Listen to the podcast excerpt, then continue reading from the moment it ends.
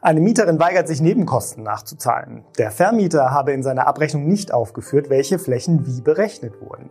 Der Fall ging bis vor den Bundesgerichtshof. Diesen Fall und zwei weitere aktuelle Mietrechtsurteile stelle ich Ihnen heute vor. Im ersten Fall geht es um die Nebenkostenabrechnung.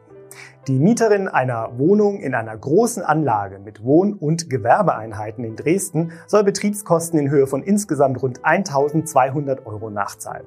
Dagegen wehrt sie sich vor Gericht. Der Abrechnung der einzelnen Betriebskostenpositionen lagen verschiedene Gesamtflächen zugrunde. Eine Erläuterung, aus welchen Gebäudeteilen oder Hauseingängen sich die jeweiligen Gesamtflächen zusammensetzen, enthielt die Abrechnung nicht. Sowohl das Amts- als auch das Landgericht hielten die Betriebsabrechnungen für formell unwirksam. Der Streit landete vor dem Bundesgerichtshof. Die höchsten Richter vertreten die Auffassung, dass die Abrechnungen der Vermieterin nicht aus formellen Gründen unwirksam seien. Nach ihrer Rechtsprechung genüge eine Betriebskostenabrechnung den formellen Anforderungen, wenn sie eine geordnete Zusammenstellung der Einnahmen und Ausgaben enthalte. Die Mieterin musste daher die Betriebskosten nachzahlen. Vermieten Sie Ihre Wohnung oder Haus und suchen dringend den richtigen Mieter oder Mieterin? Schalten Sie auf ImmoScout24 kostenlos Ihre Anzeige und profitieren Sie von unserer großen Nachfrage. Kommen wir zum nächsten Urteil. In den meisten Mietverträgen ist festgehalten, dass die Innenfenster zu den Schönheitsreparaturen zählen. Der Mieter oder die Mieterin sie also spätestens bei seinem Auszug instand setzen muss. Doch oft ist die Formulierung missverständlich. In Hamburg landete die Beendigung eines Mietverhältnisses vor dem Amtsgericht.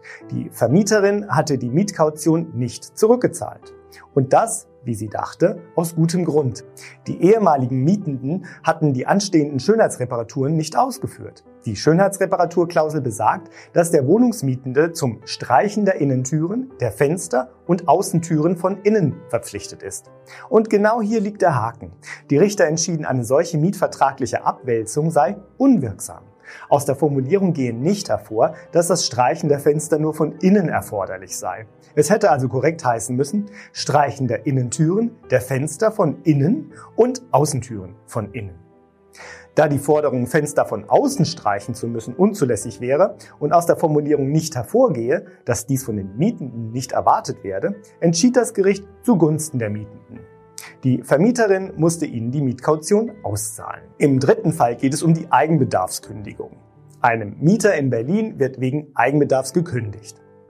Während das Verfahren zur Räumungsklage läuft, erwirbt der Mieter eine Eigentumswohnung.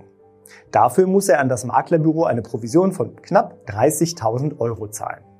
Als nach seinem Auszug der in der Kündigung behauptete Eigenbedarf ausbleibt, fordert der vermeintlich in das Licht geführte Schadensersatz. Er verlangt von seiner ehemaligen Vermieterin, dass sie ihm seine Maklerkosten erstattet. Für die Richter in Karlsruhe beim Bundesgerichtshof reichen etwaige Schadensersatzpflichten von Vermietenden nicht so weit.